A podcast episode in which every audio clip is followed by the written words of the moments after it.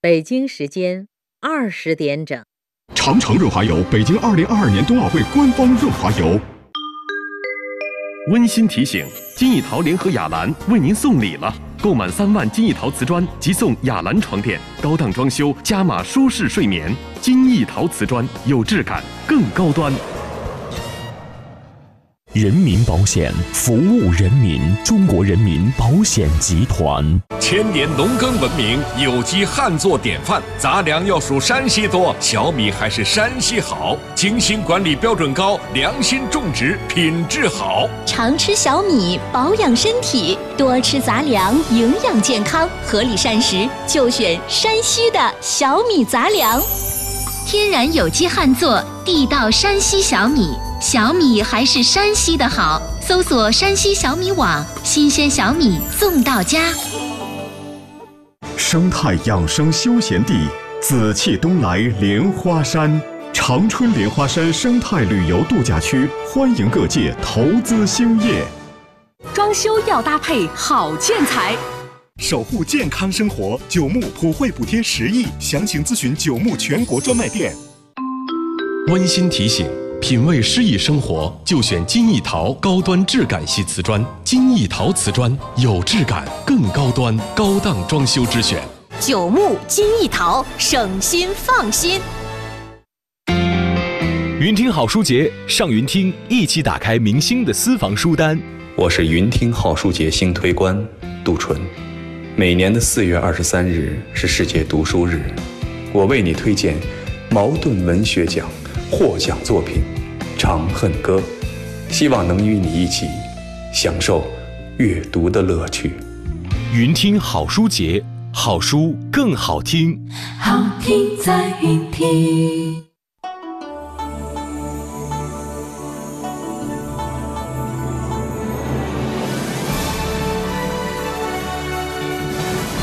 中央人民广播电台《中国之声》。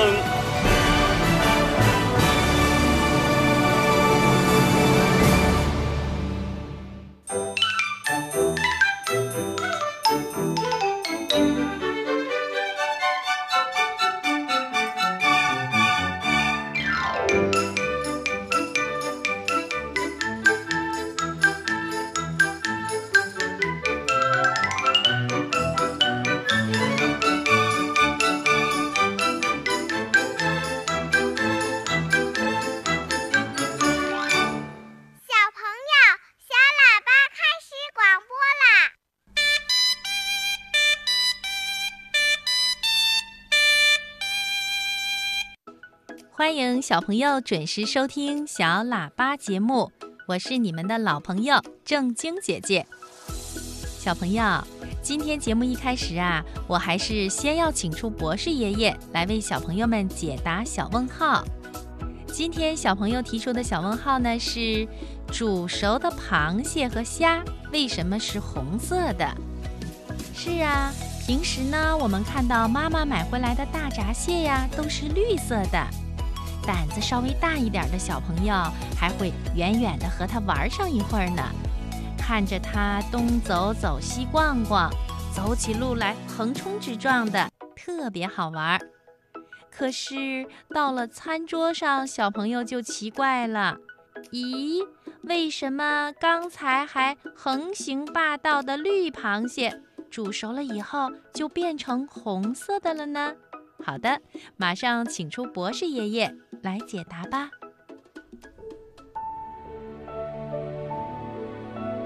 天上的星星为什么不会掉下来呢？世界上真有美人鱼吗？北极怎么没有企鹅呀？动物会做梦吗？不要着急，不要着急，让我一个一个回答你。我是博士爷爷。博士爷爷好，我是广州的王欣怡，今年四岁了。我要问你一个小问号，就是为什么鸭子煮熟了是红色吗？我是爷爷你好，我叫张佳宇，我来自呼和浩特，东风路小学一年级三班，我想问您一个小问题：为什么虾煮熟了是红色的？虾、螃蟹等甲壳动物为什么煮熟了以后会变成红色的？这个问题啊，提得非常有趣。小朋友，你知道吗？这与化学有关。原来呀，在螃蟹、虾等甲壳动物的外壳中，有一种颜色鲜红的色素，叫虾红素，也有的把它叫做虾青素，它是胡萝卜素的一种。这种色素啊，跟蛋白质结合以后，会因为蛋白质的不同。而转变为黄色、橙色、紫色、绿色，还有蓝色等等颜色。当蛋白质破坏或者蛋白质改变了原来的性质的时候，颜色呀就会变成橙红色。那些螃蟹呀、虾呀煮熟以后会变成红色，就是因为它们体内的蛋白质发生了变化的缘故。另外呀，含有虾红素的动物啊，不只是螃蟹和虾，许多甲壳类动物也会用虾红素来装扮自己。有些小的甲壳动物主要含有虫青素，有些蟹类动物的体内呢含有蝶红素。这些色素啊，包括虾青素在内，都和胡萝卜素有类似的结构。它们大量而广泛地分布在自然界中，化学名称叫同类胡萝卜素。它们是虾兵蟹将这类动物所含色素的主要成分。活的甲壳类动物的体色，由于种类的不同、环境的差异而有所不同。但是啊，不论活着的虾兵蟹将是什么体色，只要把它们用甲醛泡一会儿或者加热，同样都会变成红色的。这是因为生物体内的色素蛋白质在受热的时候发生了变性，原来同蛋白质结合在一块的色素逃了出来，才显露出红色。另外呀，死了以后的螃蟹还有虾，由于体内的蛋白质变性。色素逃离也会使它的壳变成红色的。小朋友，你听明白了吗？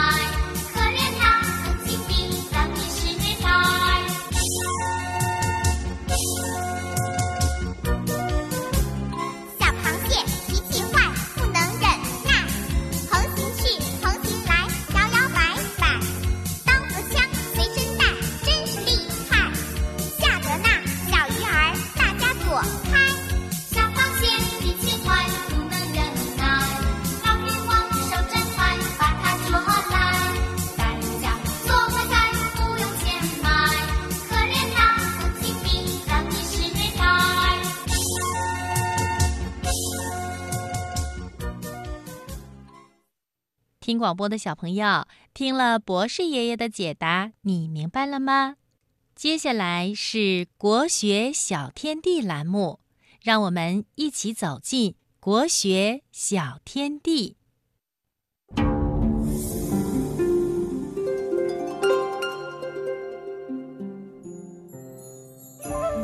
沧浪之水清兮，可以濯我缨。沧浪之水人之初，性本善，性相近，习相远。苟不教，性乃迁。国学小天地。首先，正经姐姐要和小朋友们一起来复习一下上次我们学过的《千字文》的段落。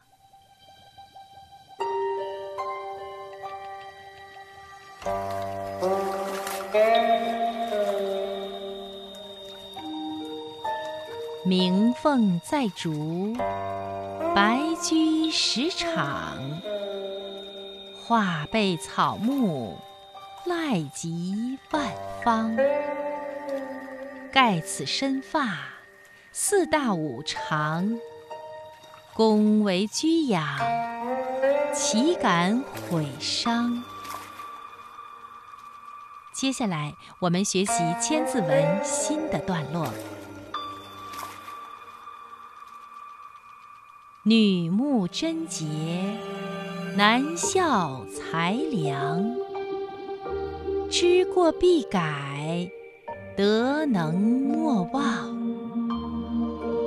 妄谈彼短，密事己长。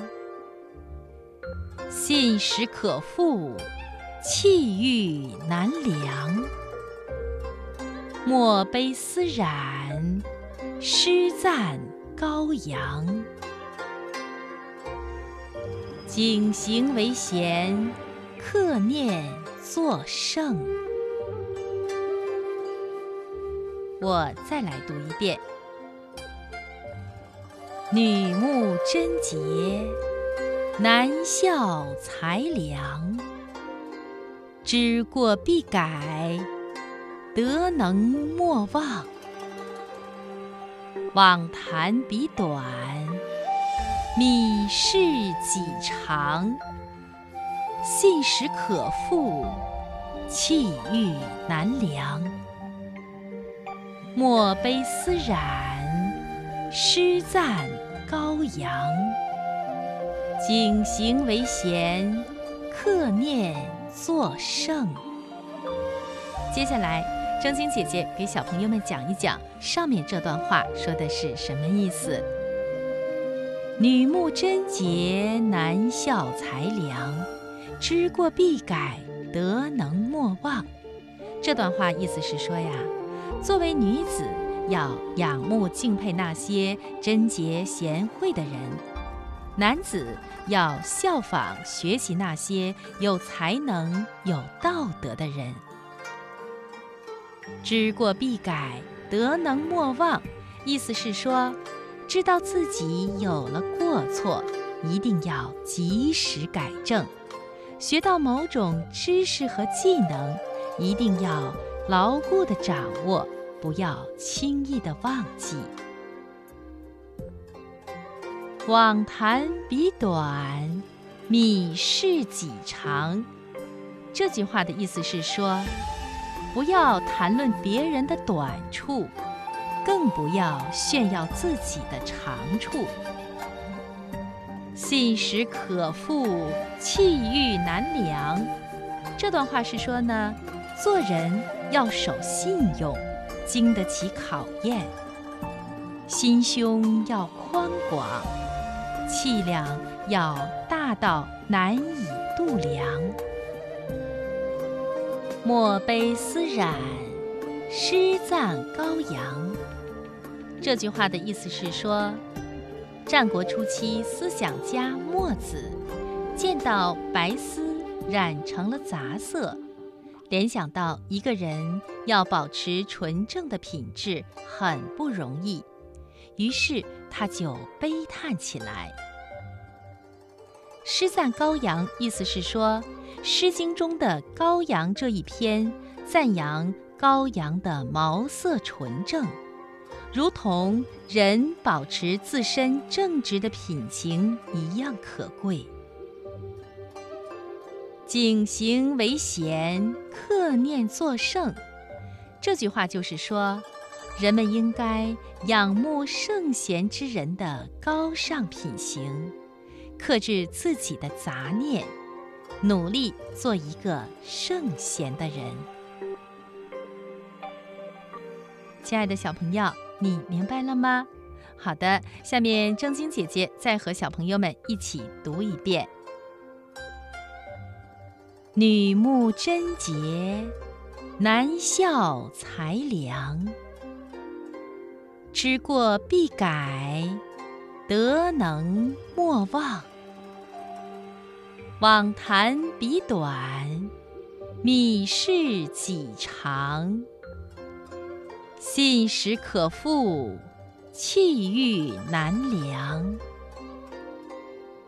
莫悲思染，诗赞高扬。景行为贤。克念作圣。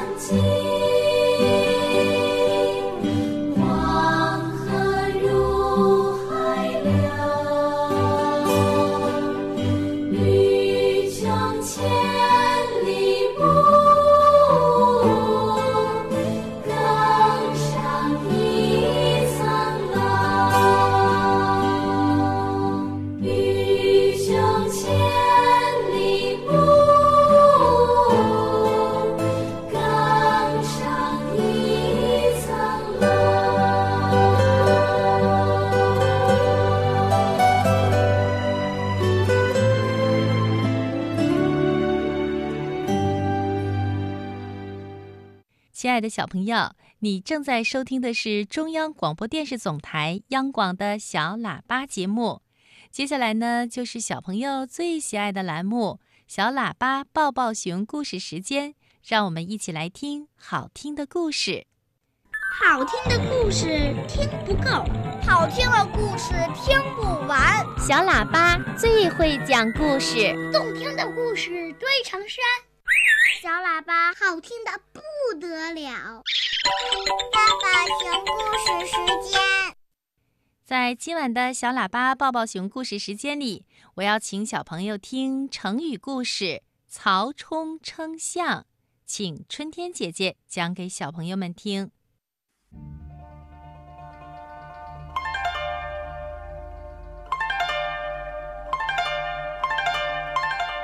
三国的时候。天下很乱，曹操拥有百万大兵，占据着北方。刘备与诸葛亮联手，以西蜀为要地。孙权依靠长江统治着东南一带，这就是历史上有名的三国鼎立时期。为了争夺地盘，他们经常打仗，但有时为了政治需要，也有一些联系。比如有一次，孙权为了讨好曹操，派人给曹操送去了一头大象。大象生活在天气很热的南方，北方的人呀听说过，但很多人呢都没有亲眼见到过。曹操一听说这事儿，非常高兴。于是就带领着文武大臣前去观看，在大观的后面呀，还跟着一个小孩儿，他就是曹操的小儿子曹冲。曹冲从小就聪明伶俐，智慧过人，曹操非常宠爱他。人们看到大象都很兴奋，哎呀，这头大象好大呀！四条腿像金銮殿里的柱子那样粗，两只耳朵耷拉着，像两个大蒲扇；一条长长的大鼻子就像一条巨大的蟒蛇，还上下翻卷着；两根巨大的牙齿又白又长，这可真是一个庞大的家伙。别看大象的个头大，但脾气还是很温和的。曹操一边用手捋着胡子，一边说：“这头大象这么大，你们谁有办法可以称一称它有多重啊？”这么大的家伙怎么称呢？大臣们议论纷纷。有人就说啦：“只要造一杆顶大顶大的秤就能称啦。”另一个人说：“那要造多大的秤呢？”再说，大象是活的，要怎么称啊？这个人刚说完，就听到其中有一个大嗓门的人说啦：“我看把大象杀了，切成块儿来称。”他的话刚说完，所有的人就都哈哈大笑起来啦。大家都说这个办法真是太笨啦，为了称重量，就把大象活活给杀了。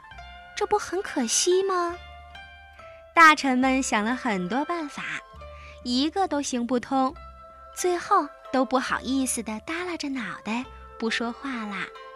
曹操也是一筹莫展。这时，从人群当中走出了一个五六岁的小孩儿，对曹操说：“我有个法，可以称大象。”曹操一看，这正是他最心爱的儿子。曹冲，曹操故意压低了声音说：“你小小年纪有什么法子呀？说说看，有没有道理？”曹冲于是附在曹操的耳朵边，悄悄地把办法说了。曹操一听呀，高兴地笑了。哎，小朋友，故事讲到这儿，你能告诉春天姐姐吗？曹冲想到了一个什么好办法呀？你有好主意吗？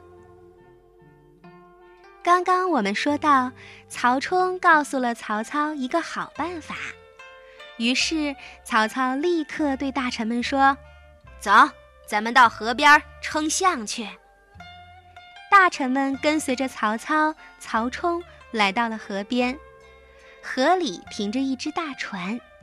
曹冲叫人把象牵到了船上，等船身稳定了以后，在船舷上起水面的地方刻了一条道道，然后再叫人把大象牵到岸上来，再把大大小小的石头一块一块的装到船上，船身就一点点的往下沉，一直沉到刚才刻的那道线时，曹冲才大叫一声。停！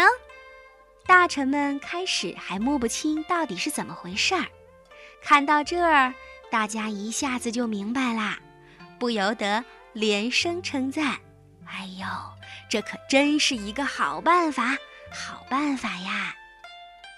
现在谁都明白啦，只要把船里的石头称一称，把重量加起来，就知道这头大象有多重了。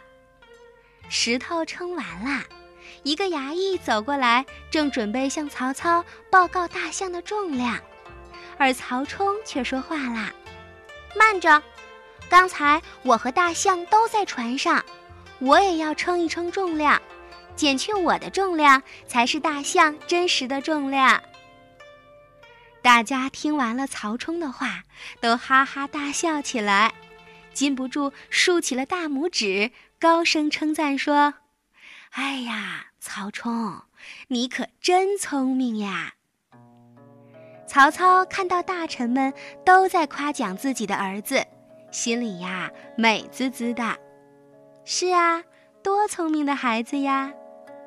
曹操一会儿笑眯眯地看着曹冲。一会儿又得意洋洋地望着大臣，心里好像在说：“你们一个个读万卷书，可做起事来却不如我五六岁的小儿子聪明。”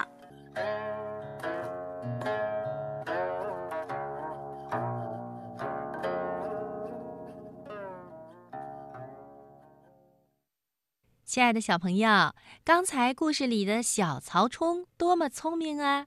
好的，接下来呀，我要再次请出春天姐姐给你们讲一个睡前故事，名字就叫《爱写诗的小螃蟹》。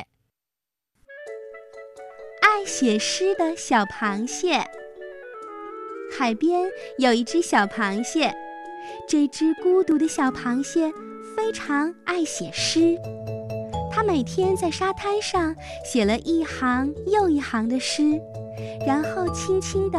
吟诵着它们，他问一阵吹来的风：“我的诗写得好吗？”风一使劲儿，就把他的诗全吹掉了。小螃蟹继续写他的诗。他问一只顽皮的海龟说：“我的诗你喜欢吗？”海龟用自己的肚子当橡皮擦，把他辛辛苦苦写的诗全擦掉了。小螃蟹还是坚持写他的诗。他问涌来的海浪说：“你能读读我写的诗吗？”海浪没有读完，就说：“算了，算了。”把他的诗全冲走了。小螃蟹很伤心，它流下了咸涩的泪。这时，有一只白头翁飞过。白头翁嘴里唱着的正是小螃蟹写下的诗。原来，白头翁每次飞过海滩时，总是认认真真的读小螃蟹写下的诗，他还把它们记在心里，并告诉他的很多朋友。沙滩上早就没有了这些诗篇，可它们留在了白头翁和他的朋友的歌里。不知为什么，这一次小螃蟹又哭了。不过它哭得很开心。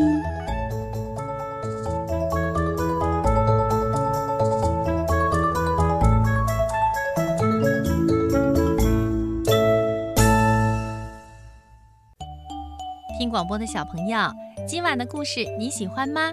你还想听什么样的童话故事啊？欢迎来信、打电话，或者通过小喇叭的微信公众平台告诉我们你想听的童话故事的名字哟。好了，节目的最后，正晶姐姐要在北京代表本期的节目编辑制作蔡光老师问候小朋友们晚安。明晚的小喇叭节目里，我们不见不散。壮美广西生态好米，广西香米颗颗细长，粒粒软香。广西香米香飘万里。装修品牌直通车，涂料进入五 G 时代了？不是五 G，是无机。九诺无机涂料取自天然矿石，从原料就环保。选九诺，信得过。欧神诺高端瓷砖定制家，欧神诺陶瓷。九诺欧神诺装扮好生活，现在进入抢答题环节，请听题：装修后多久住新家？三棵树健康家，八小时净位住新家。恭喜您答对了！三棵树健康家，八小时净位住新家，三棵树马上住。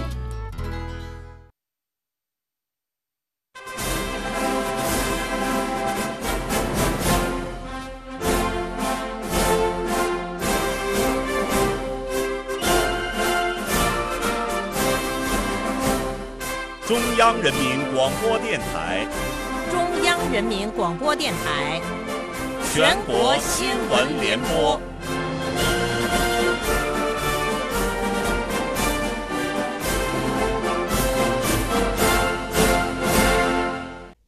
全国新闻联播每天为您汇总梳理全天资讯，我是舒心，我是依晨。这次节目的主要内容有：习近平在陕西考察时强调，扎实做好“六稳”工作，落实“六保”任务，奋力谱写陕西新时代追赶超越新篇章。各地各部门保产业链供应链稳定，促进协同复工复产。中国疾控中心表示，五一期间，对于大部分近期没有病例报告的地区，出行比较安全，但要做好防护。以下是详。